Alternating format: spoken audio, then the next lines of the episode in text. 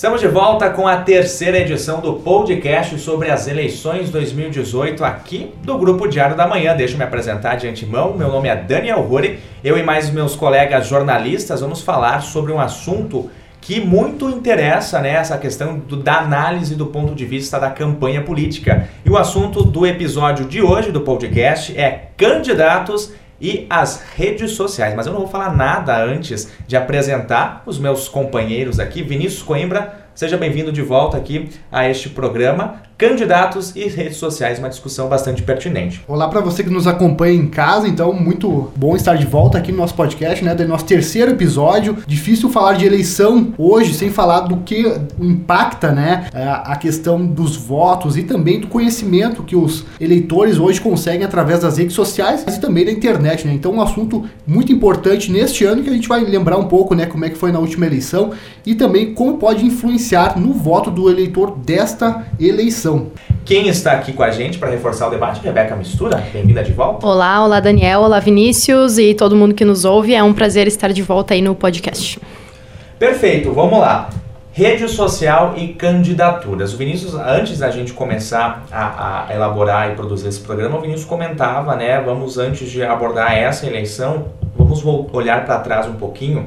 Em 2014, a gente já teve um pouco da presença do Facebook, sobretudo na corrida presidencial, nessa, nessa questão dos candidatos utilizarem esta plataforma para uh, fazer a campanha decolar, né, no, no bom jargão. Só que em 2018 essa questão está ainda mais forte, porque além de uma legislação eleitoral que a gente tem sobre o uso das redes sociais, da propaganda política nas redes sociais, a gente tem a questão dos eleitores utilizarem as redes sociais e todos os recursos que ela oferece dentro de, do âmbito de uma disputa eleitoral. Mas o Vinícius comentava que a campanha do Obama em 2018, 2008, 2008 desculpa, e a campanha do Trump em 2016 também são cases, né, Vinícius? Vamos introduzir um pouquinho a respeito dessas, desses dois uh, fatos que a gente teve, né, que o mundo observou, para depois a gente trazer aqui para o Brasil na nossa atual eleição.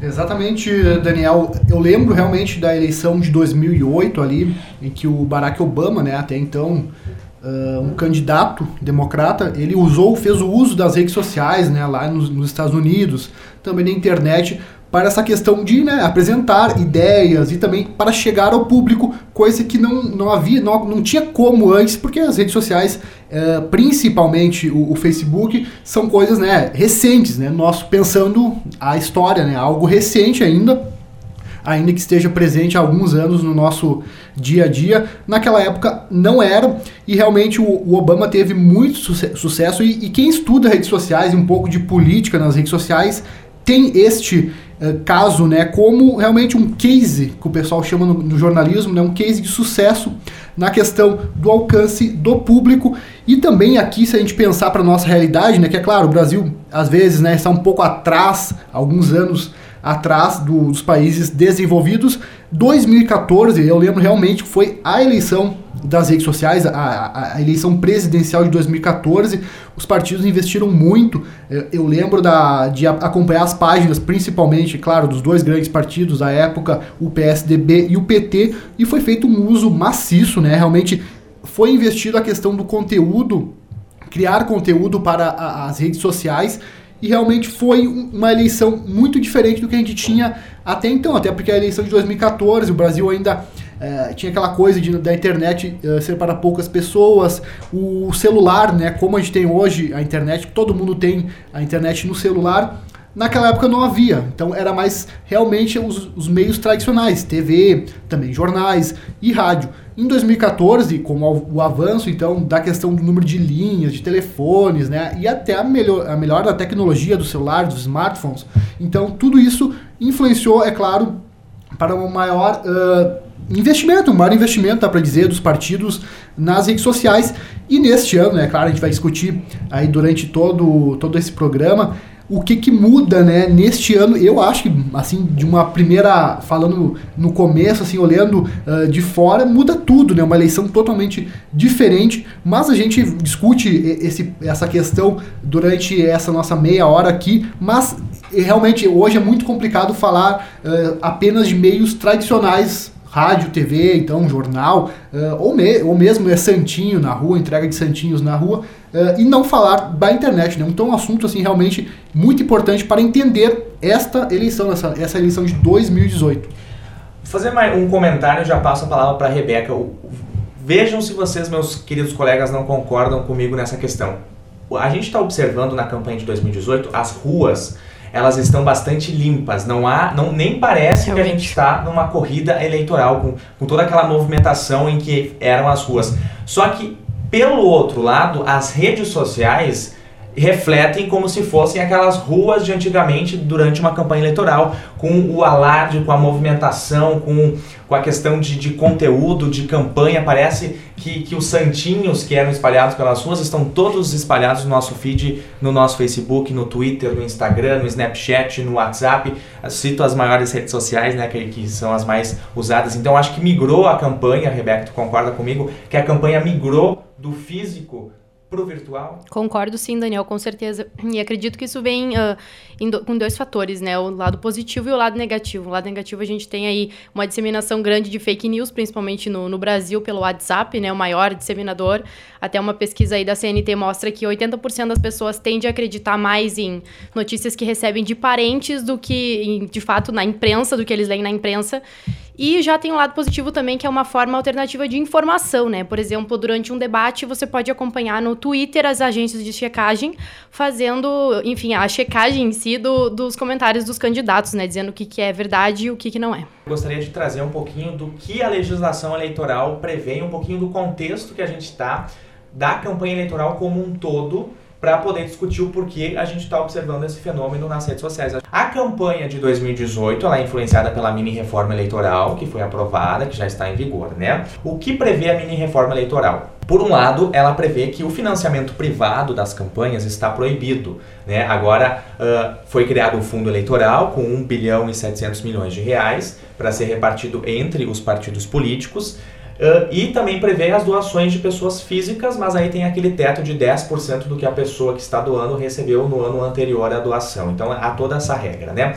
O fundo eleitoral, ele limita também a questão de gastos dos candidatos nessa eleição. O que acontece? Os partidos políticos, ao receberem o dinheiro do fundo eleitoral, eles uh, de certa forma, não, não, não é uh, estratégico para as legendas distribuir de forma homogênea esse dinheiro entre todos os candidatos do partido. O que os, a maioria dos partidos fez, priorizou os candidatos uh, com mandato na, na Câmara dos Deputados e ao Senado e a majoritária para presidente da República com este dinheiro. Os candidatos novos desses partidos ou candidatos que, que já têm uma, uma militância dentro da, da sigla, mas que não não possuem cargos, ficaram de fora desse montante grande para financiamento de campanha. A gente sabe que uma campanha política, toda aquele custa caro, é, uma, é caríssimo, né? Se a gente for ver uh, os gastos do PT e do PSDB lá em 2014, são uh, números assim exorbitantes. O que sobrou então para esses candidatos que não têm dinheiro, que não foram beneficiados pelo fundo eleitoral e também não são uh, pessoas que, de grande poder aquisitivo, né, que não podem financiar uma campanha do próprio bolso, que isso também é permitido?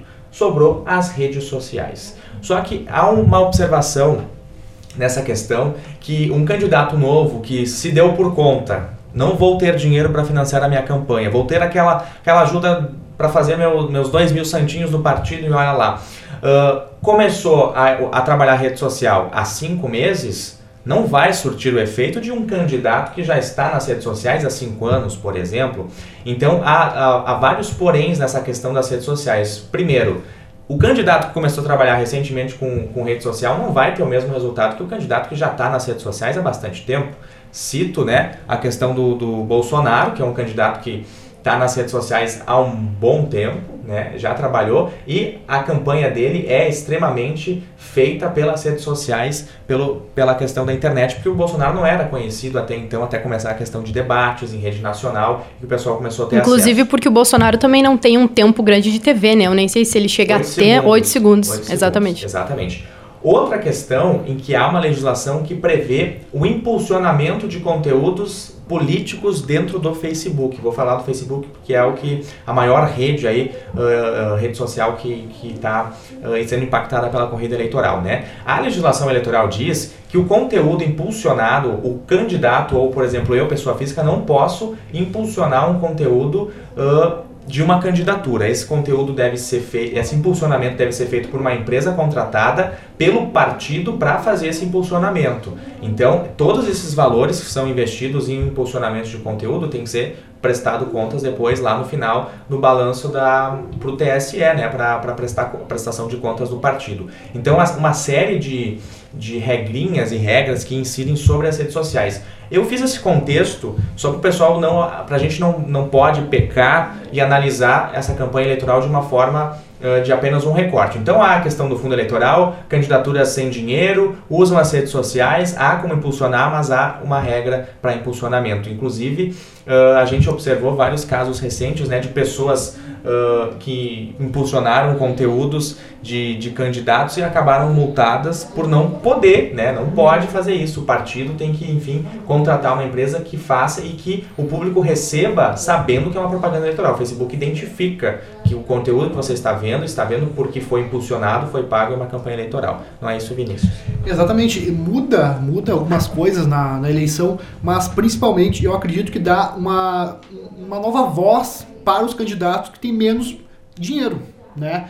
Então, se pensarmos hoje, eu vejo algumas propagandas na TV, né? Eu, e realmente alguns candidatos, eles usam o tempo, que tem pouco tempo, às vezes 5 segundos ou até 6, enfim, menos tempo, para chamar deba um debate para as redes sociais, para o Facebook ou para o site. Isso é uma forma, sim, né, de dizer, uh, de dar espaço para todo mundo, porque se pensarmos, né, hoje os grandes partidos têm mais dinheiro, obviamente, né? E por causa das coligações, mais tempo de TV. Isso então acaba o discurso todo, então ele acaba ele acaba tendo tendo como plataforma apenas quem tem dinheiro. Nas redes sociais, é, isso muda um pouco, até porque, por exemplo, Jair Bolsonaro ele tem muito pouco tempo de TV, realmente por causa das coligações, ou falta delas no caso, ele tem muito pouco tempo de TV, mas nas redes sociais ele é o candidato que tem mais seguidores. E além de ter seguidores, que realmente é importante, o número, né, que tem hoje cerca de 6 milhões de seguidores no, no Facebook, ele tem o que a gente chama de engajamento, né? Então as pessoas comentam muito, as pessoas compartilham, as pessoas comentam, né, na, no post ali, tudo que ele faz. Trago como exemplo ontem, né? Ontem, uh, ontem dia 16 de setembro, de 2018, ele fez o primeiro vídeo após ter tomado uma, uma facada, né? É o episódio que né, todo mundo aí já, já abordou. Então, ele fez o primeiro vídeo, né? A primeira transmissão ao vivo. E ontem essa transmissão, uh, cerca então de cerca de 24 horas depois, tem 5 milhões de visualizações no Facebook, além de mais de 300 mil comentários e mais de 300 mil compartilhamentos. Então ele é um vídeo que Uh, ele foi muito visto nessas 24 horas. É difícil ter alguma coisa no Brasil que tenha sido mais vista no, no nos últimos uh, dias aqui. Então, ele, o alcance que ele tem, eu acredito assim que realmente as pessoas que estão comentando, compartilhando, enfim, estão uh, curtindo este, este conteúdo são seguidores. Então ele consegue ter uh, o, o, o, chamado feedback, saber o que, que as pessoas estão pensando sobre ele, sobre o conteúdo, sobre a campanha, algo que não se tem nos meios tradicionais. Porque é aquela coisa passiva, tu assiste né, o, o candidato falando né, sobre as propostas, mas o feedback é mais difícil tu ter né, na hora. No Facebook não se tá bom, se tá legal, se a proposta ela agrada ou não, a gente consegue ter de forma instantânea porque as pessoas comentam. Então, ah, o candidato propôs certa, certa coisa, pegou para si certa pauta, ele consegue, através da, dos comentários, ele mesmo ver se realmente, uh, de alguma forma, aquilo surtiu um efeito no público que ele quer atingir ou no público que já, que já o segue, né? Então, isso, acredito que para um candidato que uh, está montando uh, as suas ideias, que também pensa no futuro governo, é muito importante, né? Já na TV e no rádio é muito difícil saber. E antes que se, que se tivesse as redes sociais, seria mais difícil ainda. Então, nesse, nesse ponto é muito importante, até como uma voz né, para os nossos outros candidatos, porque é muito injusta a distribuição de tempo. Eu acho muito injusta no Brasil, porque acaba uh, privilegiando né, quem tem mais dinheiro, que os maiores partidos, e quem tem uma outra alternativa nunca vai entrar nessa de ter voz né, para falar. Hoje, hoje as redes sociais conseguem esse, acredito eu, né, conseguem dar esse, deixar essa balança mais equilibrada, né? Ainda que, claro, a TV, acho que a gente vale o, o, debate aqui falando um pouco sobre se os meios tradicionais eles ainda influenciam tanto. Esse é um questionamento também que é importante fazer. Que é o que essa eleição vai dizer. Pode continuar. É, é o que essa eleição vai dizer. Se os meios tradicionais uh, realmente vão se o candidato, por, por ter se vai conseguir na rede social suprir a falta de tempo, porque o que, que por exemplo, o Bolsonaro sofre com sofre no, entre aspas com um problema que partidos como o PSOL, PSTU, PRONA, na época do Enes, sempre sofreram, que é o tempo de TV por conta da, da regra e da representatividade na Câmara dos Deputados. Então não é, é o, o, o que vai dizer a eleição deste ano é se a, a rede social ela conseguiu ou já se torna até mais relevante investir na rede social do que nos meios de comunicação como a televisão, o rádio e que são os meios tradicionais que, que geralmente eram os, os queridinhos, os cobiçados aí pelas legendas. Antes da gente prosseguir, tem um conteúdo aí do Gazeta do Povo, publicado no dia 15 de setembro, que fala sobre a campanha nas redes e traz alguns números bastante importantes.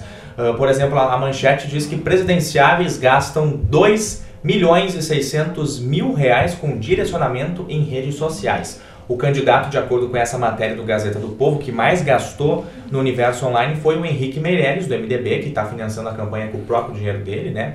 Uh, que do, se doou, uh, não, não recordo agora o valor, mas enfim. Foi o Henrique Meirelles, do MDB, que investiu um montante de 1 milhão e 100 mil reais, quase a soma do que todos os outros adversários gastaram eles todos juntos, só o Henrique Meirelles gastou. Então, a novidade uh, na disputa deste ano, como a gente estava falando, essa propaganda política nos meios digitais, ela tem sido explorada pela maioria aí dos candidatos a presidente. Até o momento, até dia 15, então, segundo as informações apresentadas e declaradas por, por os candidatos à Justiça Eleitoral, foram desembolsados aí 2 milhões e 600 mil reais em serviços de impulsionamento nas redes sociais, em canais como o Facebook, o Instagram e o Twitter, que são as o Twitter, né? Como são as três redes mais utilizadas. O candidato, então, que mais gastou foi o Henrique Meirelles, com 1 milhão e 100, 1 milhão e 100 mil reais.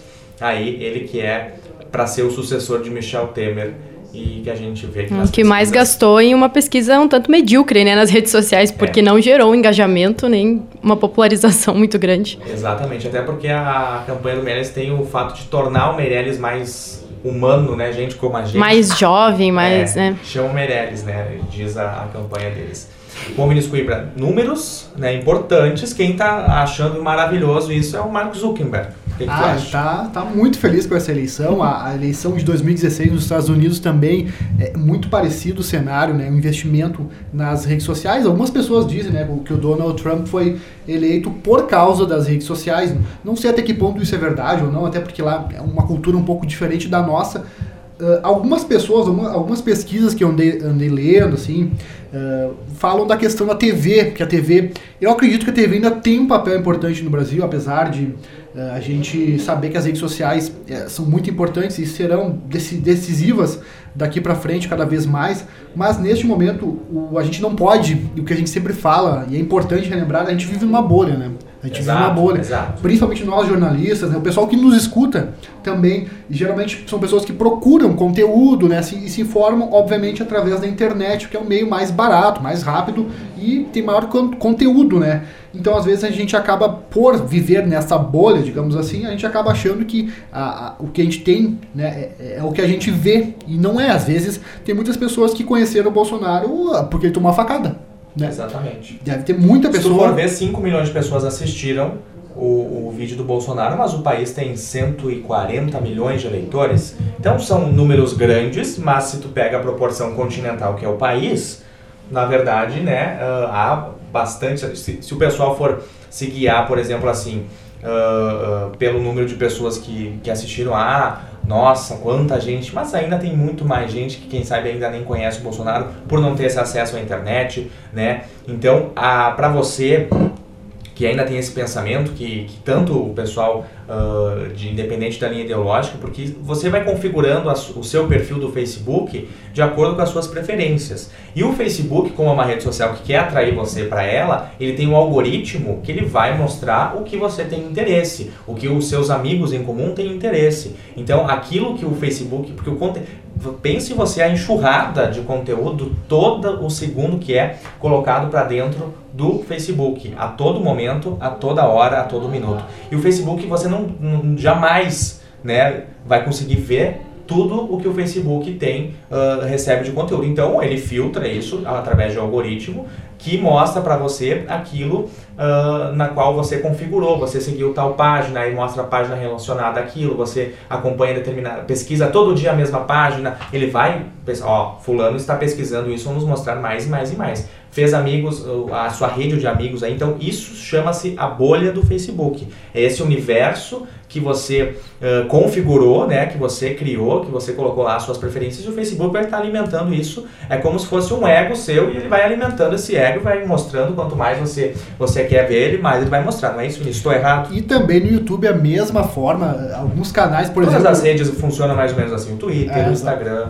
Você pesquisa lá, ele vai te mostrar, né? Pesquisou cadeira de estofado hoje, ele vai te mostrar cadeira de estofado agora por uma semana. Até tu comprar. Até você comprar. Exatamente. E também o, o Twitter é, é, assim e a gente né, faz a seleção normal. Muitas vezes a, a, gente não, não concorda com certo posicionamento de algum amigo e às vezes para de seguir, né, desfaz a amizade. Então a gente acaba reforçando aquele lado, por exemplo, né, o, o lado que a gente acredita ou que pensa parecido. Então a, acaba então essa bolha, né? Então todo o conteúdo que a gente vai recebendo, é, se, se, a gente pegar o telefone agora a gente vai ver, ó, quem curte mais política, esse negócio vai só o que vai aparecer e não quer dizer que isso seja, né, a, a total verdade, porque realmente tem diversas pessoas que não estão nas redes sociais as pessoas que votam, pessoas que ou por opção não estão, né? Tem pessoas que uh, não acham uh, interessante ou acham perder tempo com as redes sociais e estão uh, de fora e que acabam se informando, por exemplo, o WhatsApp, que é um é totalmente diferente do Facebook.